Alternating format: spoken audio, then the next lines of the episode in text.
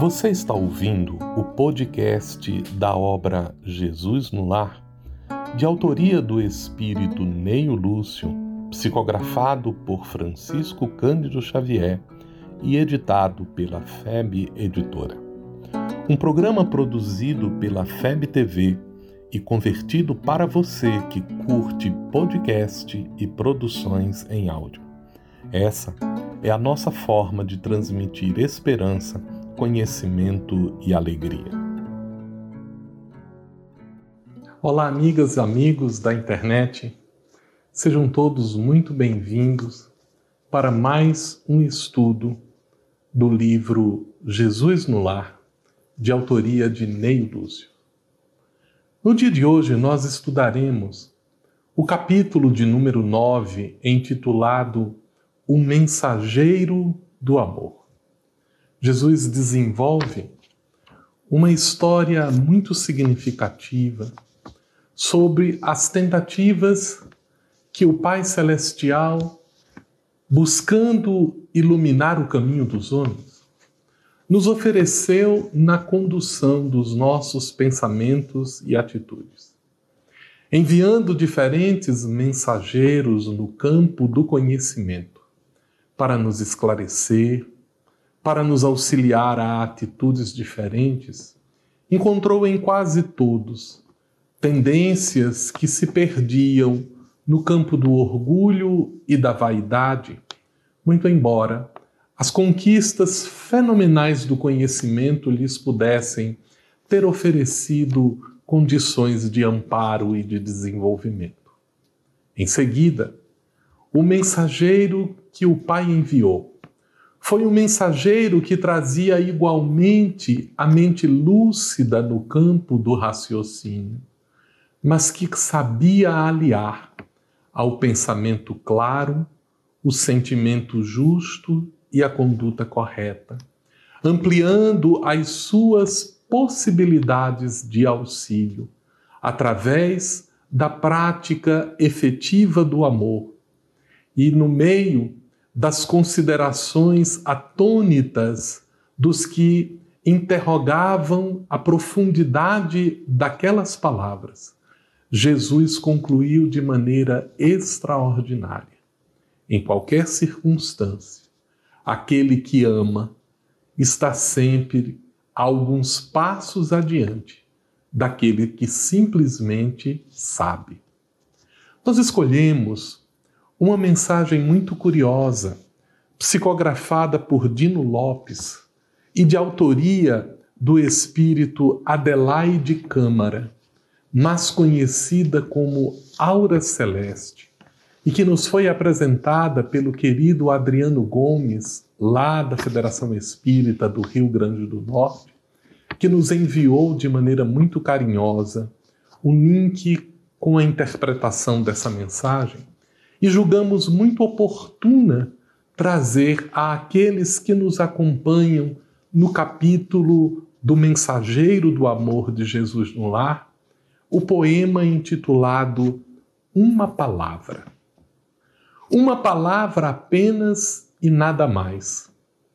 Proclamá-la em voz altaneira seria a certeza da aflição derradeira e a expressão do brado feliz. Uma palavra apenas poderia comandar os destinos da terra entre graves desatinos, do homem entregue à própria dor. Senti-la com emoção forte ampliaria as belezas do sentimento, afastando as vilezas de tanto tormento indecifráveis no palco da vida. Vivenciá-la, porém, representaria muito mais. O brasão da concórdia os júbilos da misericórdia e a alegria prazenteira.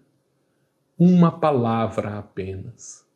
E minha paz seria infinita, a esperança prolongada e bendita.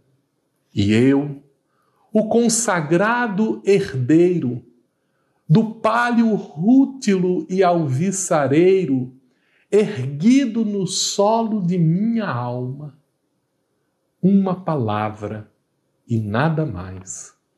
E eu escutaria a singela canção em notas produzidas no coração, cuja sinfonia jamais cessaria nas plagas mais formosas ou nos recantos de pavor.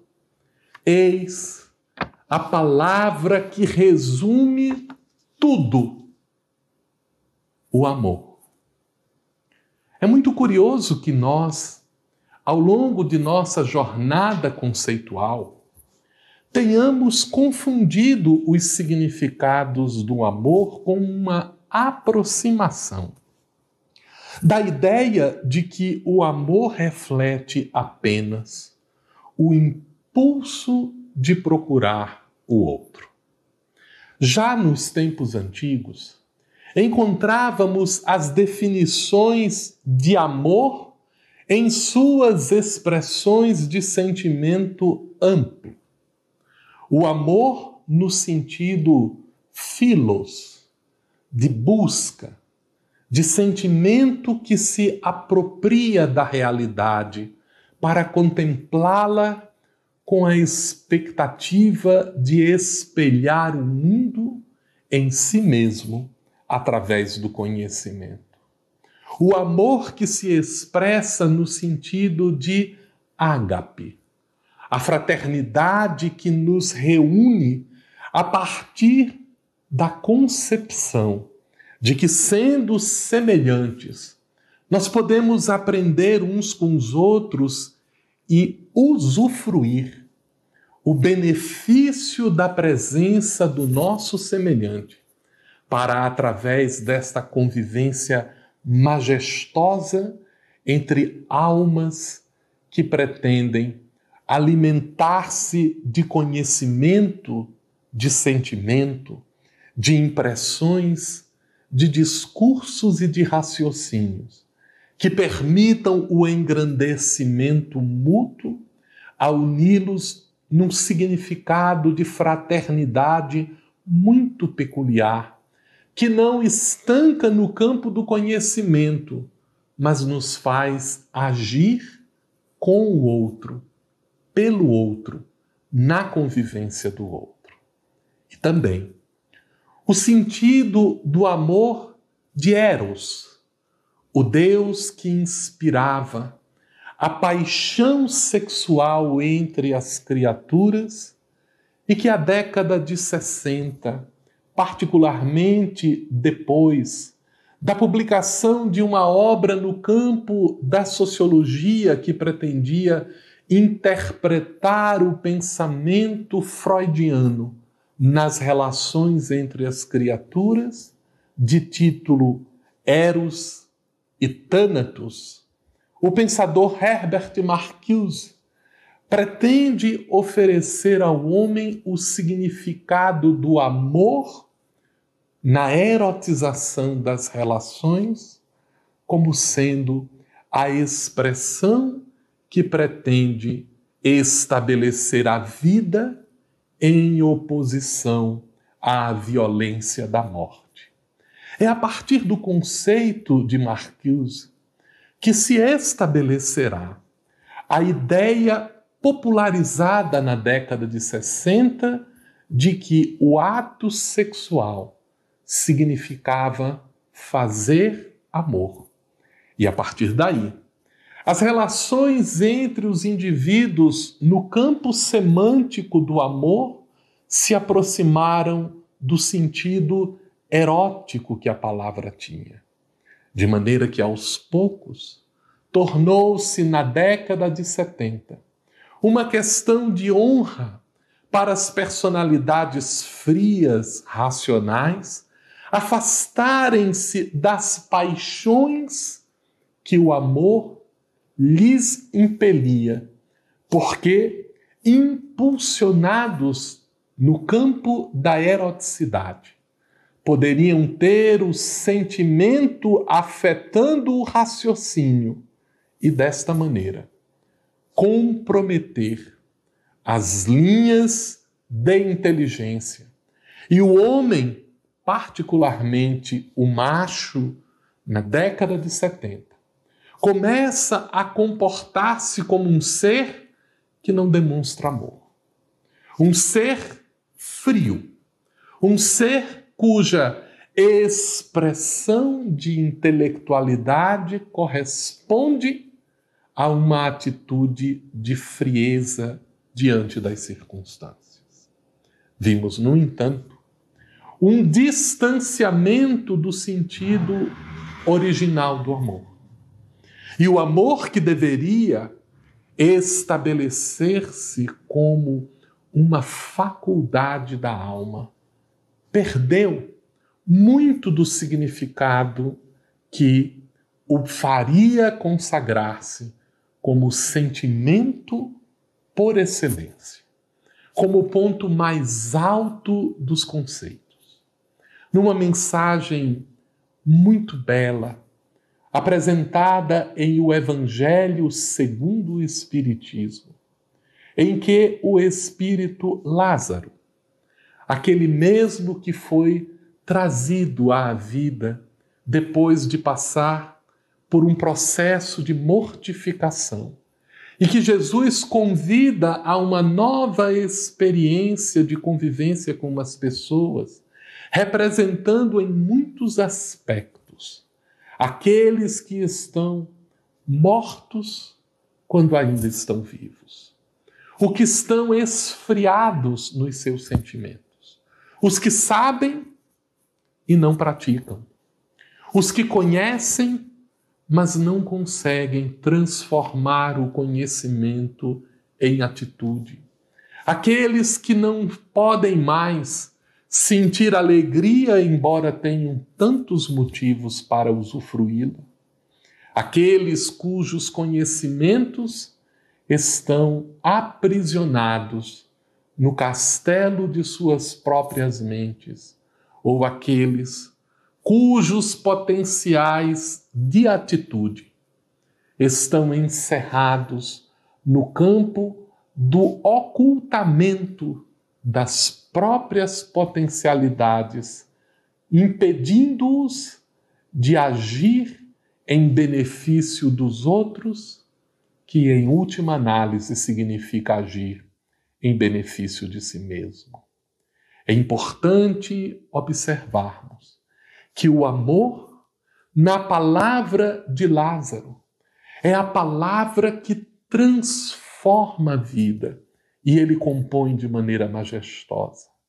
Quando Jesus pronunciou a palavra amor, os mártires, ébrios de esperança, desciam aos circos para testemunhar a grandeza de suas próprias possibilidades. O amor, o amor não significa a busca erótica. O amor não significa a expressão que se isola no campo do sentimento. O amor é o irmão da justiça. O amor é a força que impele os indivíduos a uma aproximação e reconhecimento de suas estruturas de proximidade. Diz-nos o espírito Alexandre, nas páginas da obra Missionário da Luz, de autoria de André Luiz, psicografado por Francisco Cândido Xavier, que esta força majestosa que rege o universo inteiro, no mundo do infinitamente pequeno, se chama a lei de atração química. Que no mundo do infinitamente grande, arrastando os grandes elementos que compõem o universo, expressa-se como a força da gravitação universal. Mas entre as almas, este impulso de engrandecimento, de reconhecimento do outro, de busca do auxílio mútuo para a construção de valores que enobrecem o indivíduo e fazem-no agir com tamanha força que nada os pode impedir, essa força se chama o amor. O amor que se expressa sorrateiro, quando no interesse pelo outro nos aproximamos de maneira egoística, pensando que o outro é um objeto para a satisfação dos nossos interesses, nos aproximamos dele. E quando o reconhecemos, de repente, criamos laços. É por isso que o amor não pode dar-se sem a convivência. O amor é um sentimento que nasce, mas que é cultivado a partir do processo de aproximação entre as almas. Para amar, é preciso conhecer. Para amar, é preciso aproximar-se. E o amor que antes era egoísmo se torna usufruto dos valores que o outro nos apresenta. E quando nos surpreendemos amando ao outro, começamos a fazer esforços para sermos melhores para ele, para chamar a atenção daqueles a quem amamos sobre os valores próprios que passamos a cultivar. E o amor evolui para trocas. Buscamos dar ao mesmo tempo em que buscamos receber. E quando o amor se burila, ao ponto de transformar-se nesta força generosa que mobiliza os indivíduos e os faz agir de maneira que não se pode interromper. O amor se transforma até mesmo em sacrifício.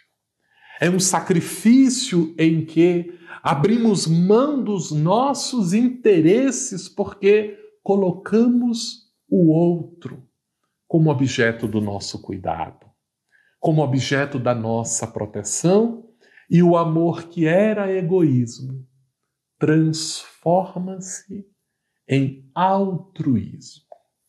E ao amarmos, começamos a dar um significado diferente à vida e às circunstâncias. Não deveremos confundir o amor como um obstáculo ao pensamento. Não lhe podemos opor a força da inteligência como se fosse um elemento que lhe é desconhecido. Porque quem ama procura conhecer, porque é a verdade, é a verdadeira representação do universo, o entendimento de suas leis que lhe permite exercitar a plenitude de nossas potências e o ser que ama, conhece e age em benefício de todos. Não há dúvida de que o amor merece a nossa atenção, de que o amor merece o nosso cultivo e ao mesmo tempo em que procuramos ser amados, devemos exercitar a nossa capacidade de amar o outro. Às vezes é difícil. Às vezes o outro não nos compreende. Às vezes nos responde com indiferença e algumas vezes o amor adoece e se transforma num ódio passageiro. Porque aqueles que nos odeiam ou aqueles a quem supostamente odiamos são as almas a que estamos vinculados pelos interesses de aproximação. E diante dessas circunstâncias, o amor também encontra a oportunidade de engrandecer-se, procurando aguardar no tempo a manifestação do afeto que se constrói, que se renova e que se transforma. Não é à toa que, quando amamos, ficamos mais belos, ficamos mais inteligentes. Quando amamos, agimos com galhardia. É por isso que o mensageiro da verdade, que nos esclarece, que nos ensina, que nos ilumina, é sempre a mensagem, o benefício de ampliação dos nossos entendimentos, mas a mensagem do amor é que é capaz de nos transformar, de nos fazer agir, de nos fazer capazes de superar os maiores obstáculos em benefício do outro, porque aprendemos a amar a nós mesmos. Não é à toa que a lição primitiva, no sentido que Jesus oferece ao amor, é de que precisamos aprender a amar a nós mesmos. Porque não podemos estender o amor ao outro se não conhecemos o amor para conosco mesmos. Nos conhecermos é aprendermos a nos amar. E quando avaliamos o amor em benefício próprio, identificamos os nossos erros, as nossas dificuldades, as nossas fragilidades e problemas. E graças a este entendimento de amor assim, quando nos voltamos a amar o outro, sabemos perdoar, sabemos compreender as dificuldades, sabemos agir em benefício da correção e o amor se torna a luz, a alavanca, o instrumento que nos faz ir sempre adiante. Há um poema do paraibano Chico César que arremata no sentido espiritual do amor, das dificuldades que ele precisa enfrentar no dia a dia das coisas, e diz de modo muito nordestino: é belo ver o amor sem anestesia dói de bom, arde de doce, queima, mata e cria. Chega tem vez que a pessoa que se enamora se pega e chora do que ontem mesmo ria. Chega tem vez que ri de dentro para fora, não fica nem vai embora é o estado de poesia. Poesia é o ato de criar. E quem ama? Quem ama cria-se. Quem ama transforma-se. Quem ama faz-se melhor. E fazendo-se melhor, conhece, age e ama. Essa foi mais uma produção da Federação Espírita Brasileira. Para saber mais, siga FebTV Brasil no YouTube, Facebook, Instagram e TikTok e o arroba Feb Editora no Instagram. Ative os sininhos para receber as notificações e ficar por dentro da nossa programação. Um grande abraço e até a próxima!